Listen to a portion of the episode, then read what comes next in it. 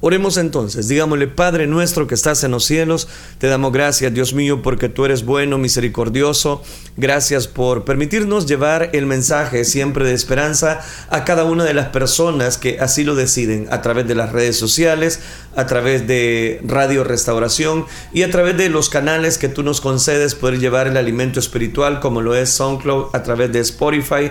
Gracias, Dios mío, a través de YouTube. Bendice los que también han escuchar esta grabación y tu propicio añadiendo tu bendición, tu cobertura, tu respaldo a cada una de las palabras, Señor, que tú pones ese sentir en nuestro corazón. No a nosotros, oh Jehová, no a nosotros, sino a tu santo nombre sea dada toda la gloria. Gracias, Cristo Jesús. Amén, Señor, y amén.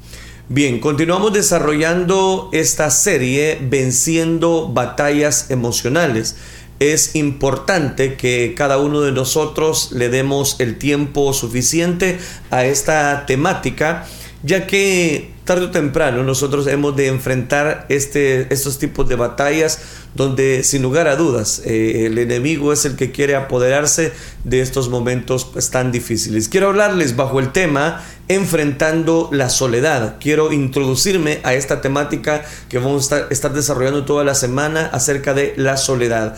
Cómo enfrentar la soledad es el tema enfrentando la soledad. Un problema mayor al que se enfrenta la gente de hoy en día es el pesar, el pesar y la soledad. Las dos van juntas, van de la mano, el pesar y la soledad. ¿Por qué muchas personas se afligen por su situación de soledad? Porque muchas personas llegan a un momento de, que no quieren avanzar, no quieren seguir en la vida. ¿Pero por qué es? Porque quizás eh, la soledad, una pesada carga, quiere asumir el rol dentro de las personas y eso hace que muchas personas se debiliten. La soledad es más, eh, voy a decirlo, eh, prevalece, prevaleciente. Hoy más que nunca. ¿Por qué razón? Porque todos contamos con alguna situación adversa. En la palabra de Dios nos dice que no estamos solos y yo puedo citarle a lo largo de toda esta serie. En esta semana voy a compartir varios versículos que no es el deseo de Dios que usted se sienta frustrado, sola, solo. Él quiere darnos una liberación, consolarnos, sanar esas heridas. Pero cuando las personas se encuentran con mayores y dolorosas pérdidas en su vida, Tristemente, muchas no pueden sobreponerse, no pueden salir adelante eh, enfrentando esa situación. Cuando ocurre la tragedia, cuando ocurre la pérdida, parece ser insoportable. Satanás lo ve como una ventana, como una oportunidad para atentar contra una familia, contra un individuo, llevándole precisamente a una esclavitud permanente. Y ahí es donde muchas personas, como la muerte de un ser querido, el divorcio o la ruptura de una relación cercana, puede traer un proceso de aflicción. Cuando entra ese proceso de aflicción, empieza esa soledad a querer dominar nuestro corazón. La llave para la victoria es entender la diferencia entre el proceso de aflicción el proceso normal, o voy a llamarle balanceado, y el espíritu de aflicción. Uno ayuda al afligido específicamente a recobrarse de la pérdida por el paso del tiempo. Pero al final usted es el que toma la determinación si salir de ese pozo de la desesperación y sobreponerse ante esa adversidad. Otro de los elementos que causa que uno se empeore a través de esa pérdida, a través del divorcio, a través de muchas situaciones que ocurren en la vida, hace que uno se hunda más en la desesperación. Yo creo que una de las razones por las cuales las personas, especialmente los cristianos, están atados por la aflicción y la soledad después de una pérdida es porque hay falta de entendimiento sobre el proceso de aflicción. A veces cuando Dios sana, el resultado es, mire, instantáneo. Hay veces. Pero más a menudo, especialmente al recobrarse de una pérdida, la sanidad es un proceso. Es un proceso a través del cual el Señor asiste a sus hijos en su caminar, paso a paso. Muchas veces puede ser un paso lento, paso, eh, voy a decirlo, más cuidadoso. Pero ese es el deseo de Dios, Pero esa es la voluntad de Dios, llevarnos de esa manera, precisamente para que nosotros valoremos el proceso de la sanidad. El problema es cuando nosotros no estamos dispuestos a atravesar ese proceso. Jesús vino a la tierra para deshacer las obras del diablo, recuerde eso, y para darnos vida, y vida en abundancia. Juan capítulo 10, versículo 10. Ese es el deseo de Dios. Si aprendemos a cómo recibir lo que Él ha hecho precisamente para nuestras vidas, es ahí donde nosotros podemos valorar la entrega.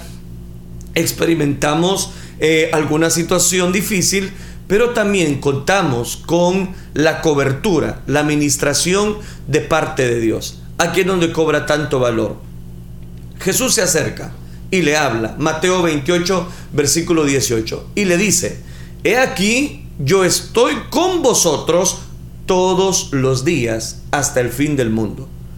Este versículo es clave para introducirnos a la temática de la batalla específicamente de la soledad. Si hemos de enfrentar esta batalla, ¿cómo podemos llevar a un feliz término? Si de por sí la pérdida de un familiar causa cierto dolor, la separación de una persona causa separación. El dolor que puede llegar a causar no solamente es una tristeza, no, no solamente es una desventura. Jesús les dice, miren, he aquí, yo estoy con vosotros todos los días hasta el fin del mundo. Yo voy a estar con ustedes. Y quiero citarle, seguir evaluando lo que dice el Salmo 91. Recuerde que de eso estuvimos hablando la semana anterior y, estudiamos los primeros versículos. Ahora nos encontramos ya a la altura del Salmo capítulo 91, del versículo 14 en adelante. Por cuanto en mí ha puesto su amor, yo también lo libraré, dice Cristo. ¿Y cómo? Le pondré en alto, por cuanto ha conocido mi nombre. Mire qué precioso. Le pondré en alto, por cuanto ha conocido mi nombre. Es interesante entonces llevar a esta mención el que Dios es el que tiene cuidado de nuestra vida, control de todo, que para Dios no hay nada que sea imposible, que todo lo que Dios desea es darnos su cobertura. El salmista decía, confía, espera en mí, reconociendo que nunca, no, no, no, Él nunca nos va a abandonar. Me invocará, decía el salmista, y yo le responderé. Con Él estaré yo en angustia, lo, lo libraré y le glorificaré. Lo saciaré de larga vida y le mostraré mi salvación. Dios quiere que usted sepa que no está solo. Esa es la intención de esta serie. Dios quiere que usted tenga conocimiento de que no está solo en esa batalla emocional que está enfrentando. Satanás quiere que usted crea que se encuentra solo, pero no lo está. Él quiere convencerle específicamente que nadie logra entenderle cómo usted se siente, pero eso no es cierto. Jesucristo dijo, yo he venido para que tengan vida y la tengan en abundancia. En adición a que Dios está contigo, muchos creyentes saben cómo te sientes y entiendes lo que estás experimentando mental y emocionalmente. El Salmo 34, 19 nos dice, muchas son las aflicciones del justo, pero de todas ellas le librará Jehová. Hay muchos relatos en la Biblia de las aflicciones de los justos y la liberación de Dios que Dios hace precisamente y los libra de todas ellas. Ahora, evaluemos eso entonces. Primer principio, Dios es libertador. Recuerda Pablo y Silas estaban en la cárcel. Allá en Hechos capítulo 16 versículo 23 al 26 encontramos este registro.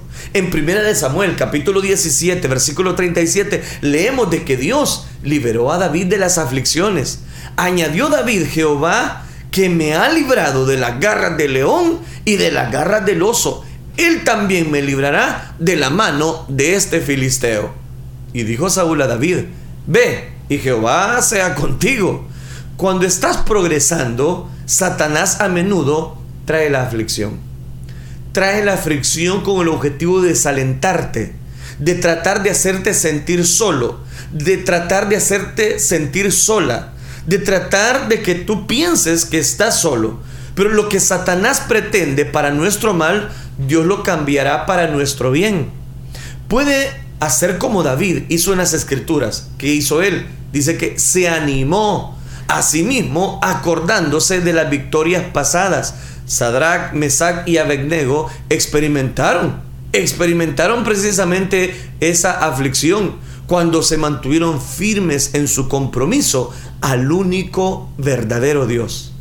Cuando rehusaron el mandato eh, del malvado rey Nabucodonosor de adorar a la imagen de oro que bien había levantado, Nabucodonosor los echó al horno ardiente que había calentado siete veces más caliente de lo normal.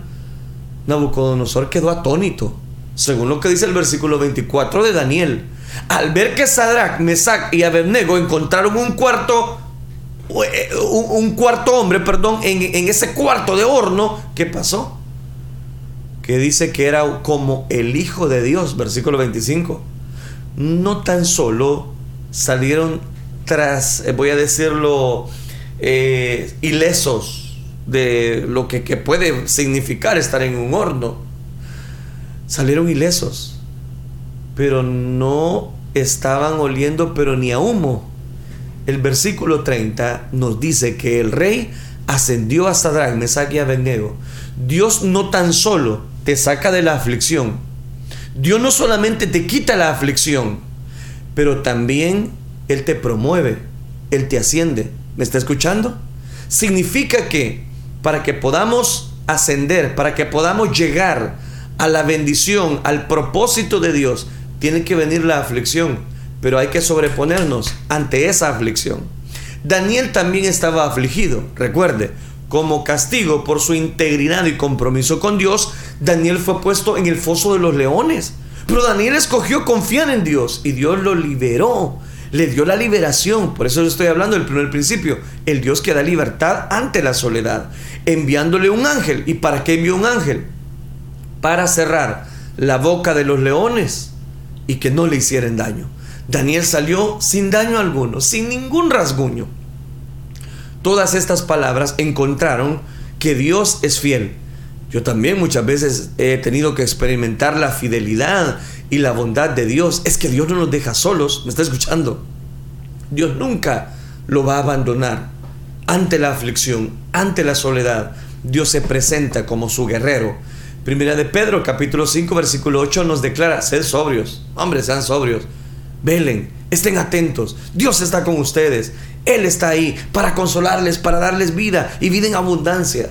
Es donde cobra tanto valor.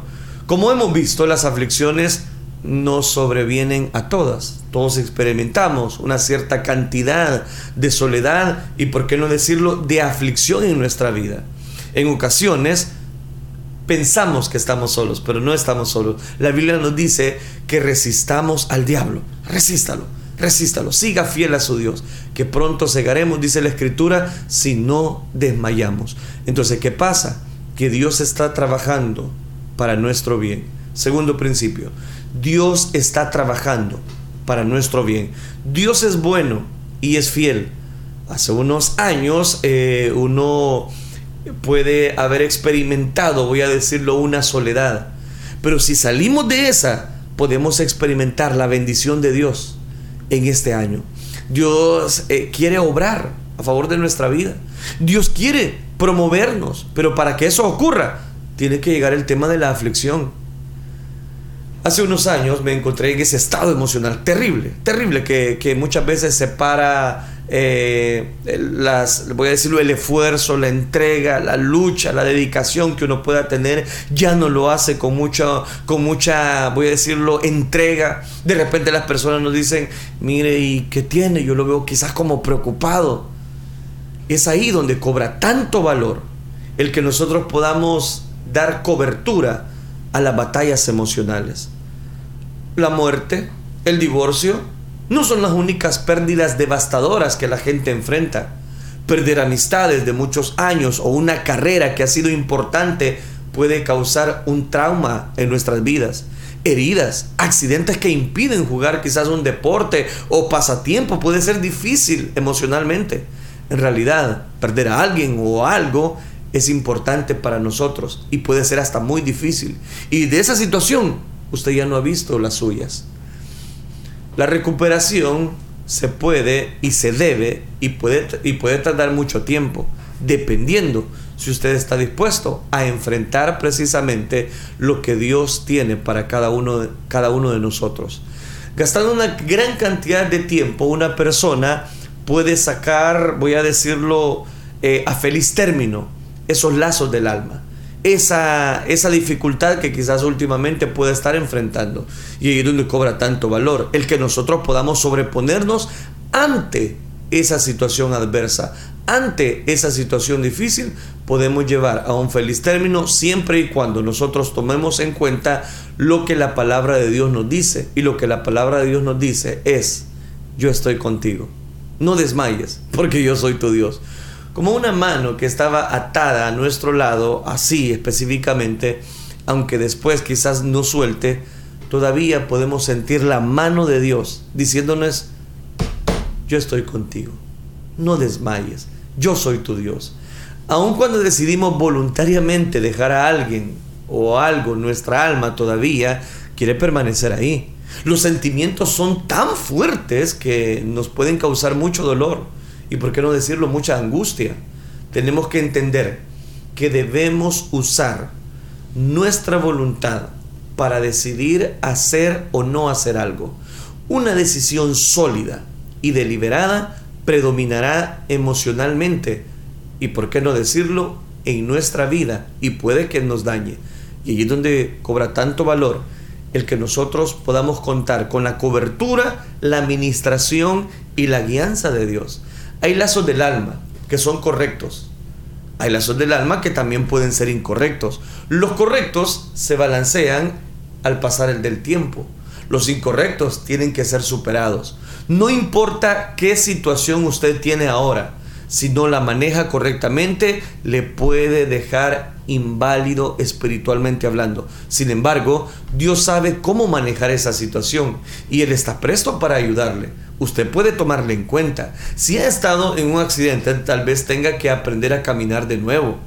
Tiene que hacer, eh, voy a decirlo de esta manera, hacer terapias.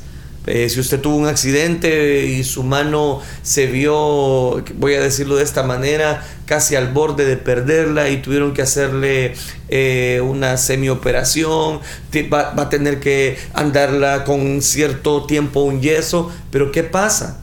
que cuando usted llegue el tiempo de quitar esa, esa pieza, ese yeso, usted tiene que tener terapias, hacer movimiento con la mano. Es exactamente lo que pasa con las aflicciones y la soledad. Que si usted no se sobrepone a ellas, si usted no se ejercita para salir de esa condición, esos lazos del alma van a romper más sus sentimientos, su culpabilidad.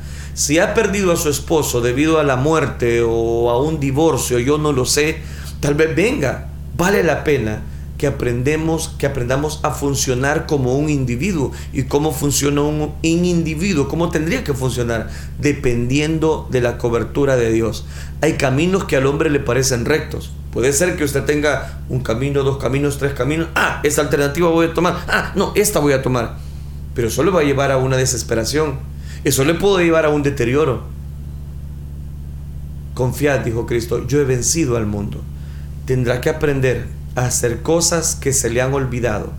Tendrá que aprender usted a sobreponerse ante esa dificultad, ante ese problema que quizás usted no lo ha querido ver de esa manera. Y usted dice, no es que no es, no es, yo no lo veo como problema, para mí no es problema, para mí es una dificultad, pero no, ya va a ver, Dios está conmigo. Ah, bueno, entonces hay que enfrentar lo que Dios quiere hacer en nuestra vida y cambiaré el lloro en gozo y los consolaré y los alegraré de su dolor. Eso es lo que dice Jeremías capítulo 33, versículo número 3. Aquí es donde entramos a la segunda etapa que quiero dejarle en esta temática. Cobra mucho valor la soledad. La soledad es curable. Recuerda el tema, ¿cómo vamos a enfrentar la soledad? La soledad no es pecado, pero sí es una batalla emocional. Así que si está solo, no le añade el sentimiento de culpabilidad a su lista de heridas. La soledad es curable, no importa la causa. Algunas de las personas que sufren la soledad, la cual, eh, voy a decirlo de esta manera, en una forma de aflicción son los tímidos, los reservados, los que se sienten malentendidos, aquellos en el liderazgo como el soltero, el viudo, el anciano, aquellos que se sienten rechazados, los que se sienten raros o indiferentes. Eh, en sí, aquellos que no mantienen las relaciones saludables, especialmente con el sexo opuesto. Aquellos que no tienen que cambiar de empleo. La lista sigue, sigue, sigue y yo puedo decirle, hay tantas cosas que nos pueden llevar a un término de aflicción, de culpabilidad, una lista de heridas que puede ser muy grande. Hay muchas causas de la soledad, pero, este es el punto, muchas personas no se atreven a enfrentarla. Y cuando digo muchas personas no se atreven a enfrentarla, me refiero a que no quieren dar esos pasos precisamente para poder enfrentar la soledad. Muchos por no confrontar esa soledad es que se ven involucrados a más errores. Esta palabra, la palabra viene de la raíz solo, la cual se define como sin compañía, aislado, localizado o parado precisamente en un estado de soledad.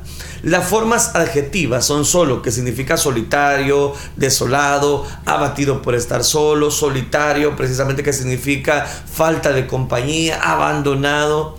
La soledad muchas veces se manifiesta como un dolor interno, un vacío o un deseo por efecto. Sus efectos secundarios incluyen sentidos del vacío, inutilidad, falta de compromiso, un efecto secundario más severo en cuanto a la depresión de que algunos casos puede llegar hasta el mismo suicidio.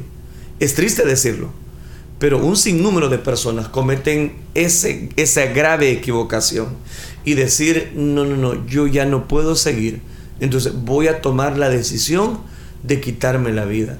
No es necesario, se lo digo de todo corazón, en el amor de Cristo Jesús puede haber cometido el peor de los errores de la vida, pero no es esa la solución no haga lo que Judas hizo. Dice que Judas devolvió las 30 monedas de plata y fue delante de aquellas personas a él había vendido a Jesús. Y a lo cual ellos le dijeron, no nos importa lo que tú piensas. Pues Judas tiró las monedas y salió precisamente a buscar eh, una soledad, a buscar un cinturón, un lazo, y se ahorcó.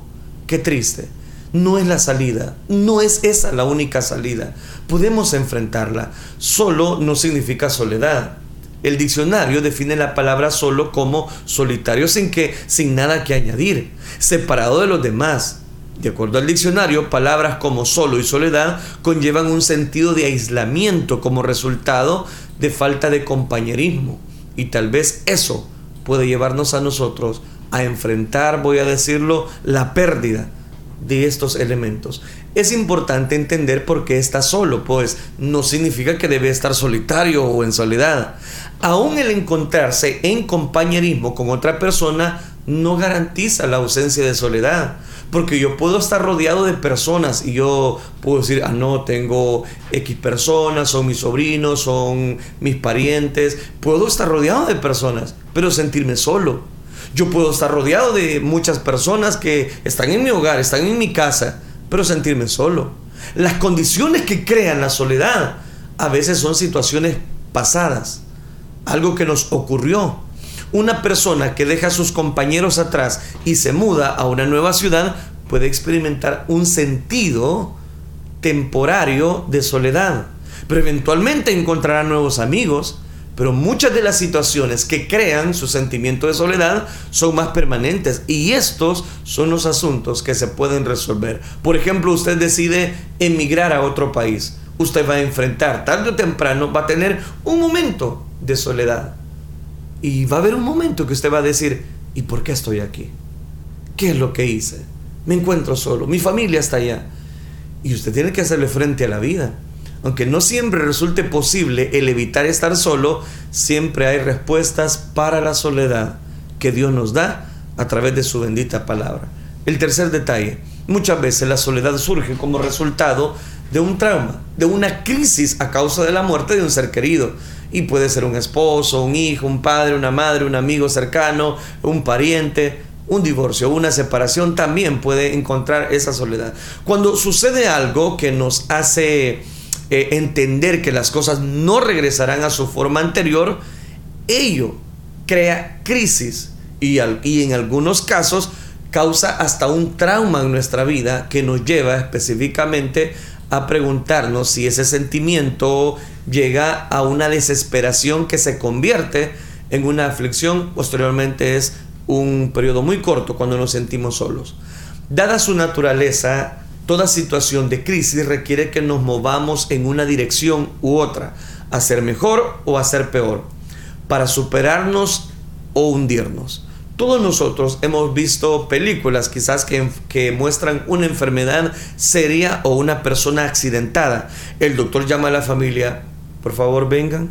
El doctor llama a la familia y le dice, he hecho todo lo posible. El paciente ha llegado a un momento crucial. Lo que sucede ahora está fuera de mis manos. Yo no puedo tomar control. Lo que el doctor está diciendo es que dentro de un corto tiempo la persona comenzará a mejorarse o se va a morir. Pero que él ya hizo lo suficientemente que está en sus manos por aquella vida. La crisis siempre provoca cambio y el cambio de esta índole es difícil para todos los que nos vemos envueltos en alguna enfermedad. El proceso de la aflicción frente al espíritu de la aflicción, ¿qué hacer? Si la palabra aflicción se refiere a una angustia mental profunda, tal como una pérdida, el afligirse es sentir aflicción es la experiencia de angustia mental, estar apenado, lamentar, estar afligido. El proceso de, aflicción es necesario y saludable, emocional y aún físicamente.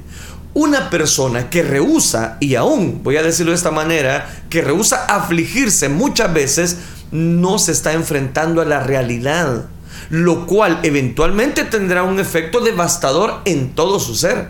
¿Por qué? Porque es como que usted encienda una bomba y se la guarde en la bolsa.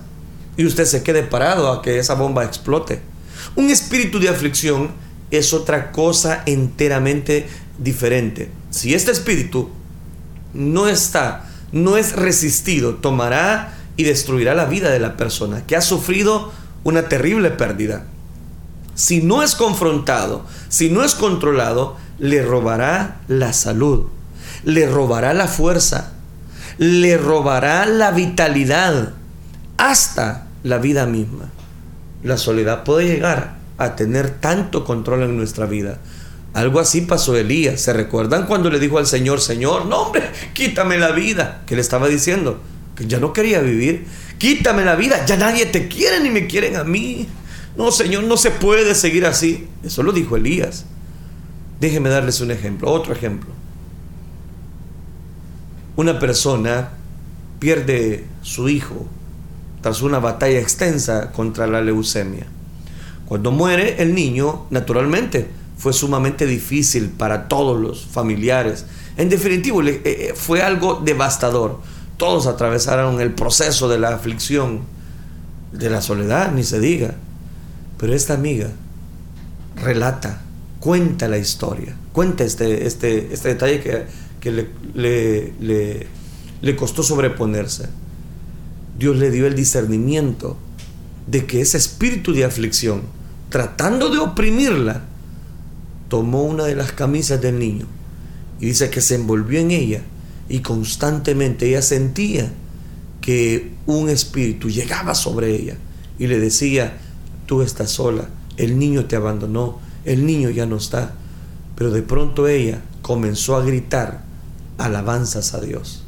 Comenzó a cantar en esos momentos de aflicción, comenzó a cantar todavía más esas alabanzas que se entonaba dentro de la iglesia. Al hacer esto, ella sintió que la opresión empezó a irse de su vida.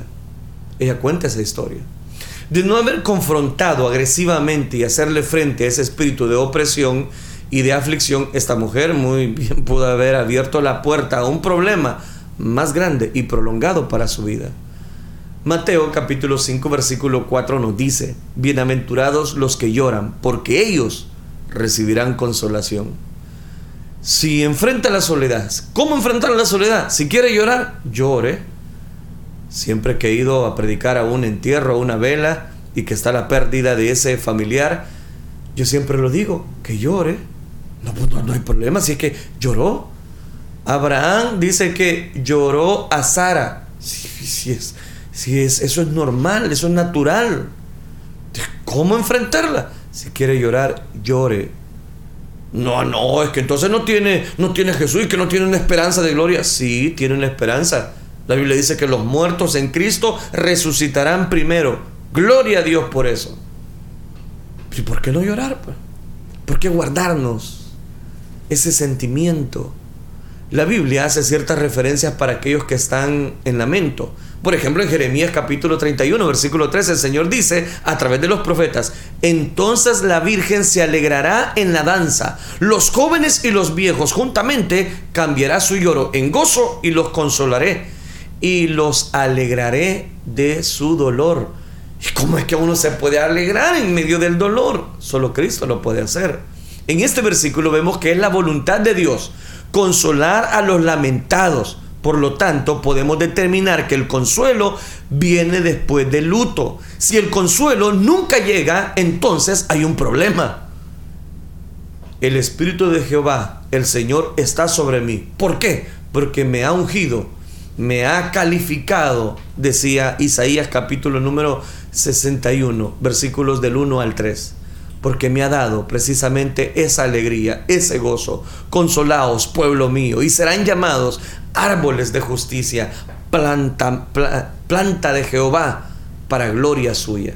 ¿Se está dando cuenta? Versión del lenguaje actual. Es obvio que el principio establecido en las escrituras es que Dios restaura completamente ¿Me está escuchando? Esta es la clave de mi mensaje en este día.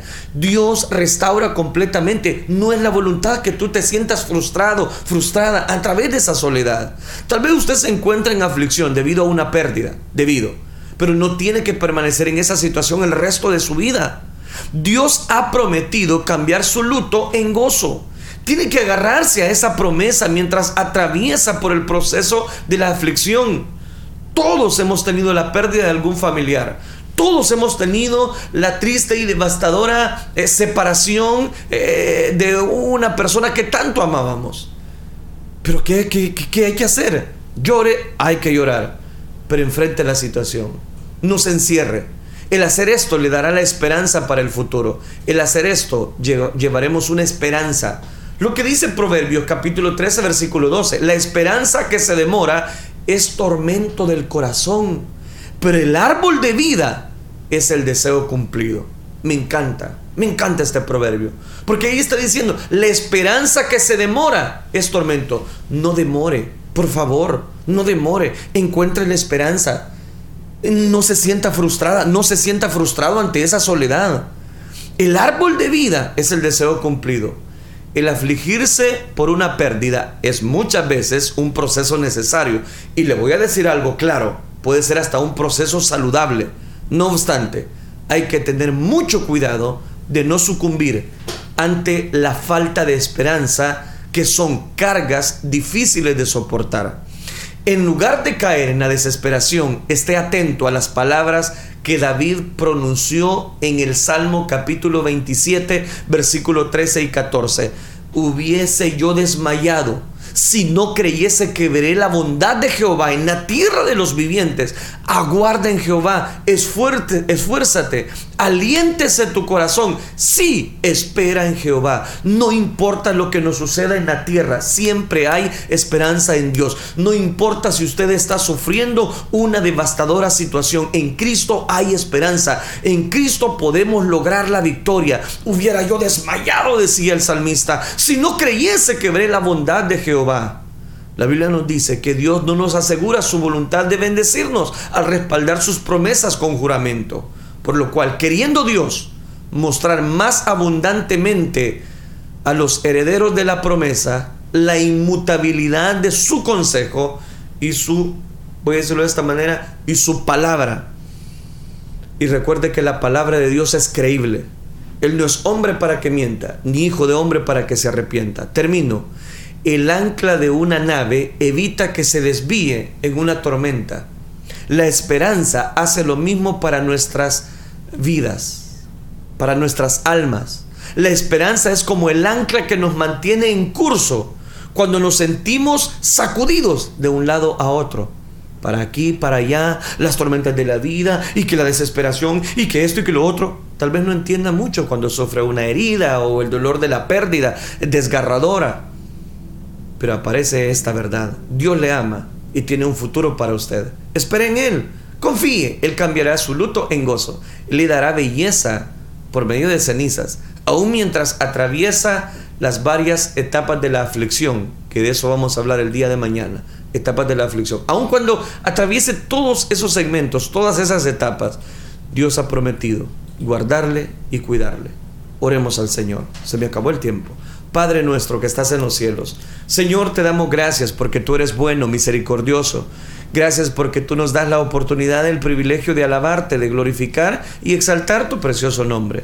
Gracias te damos, Dios mío, ayúdanos a poder enfrentar esta batalla emocional. Si hay algunos que se sienten afligidos, devastados, ante las malas decisiones, ante la pérdida de algunos familiares, tanto físicamente o emocionalmente, te rogamos que tú nos auxilies a enfrentar, a seguir enfrentando, Dios mío, todas y cada una de estas batallas.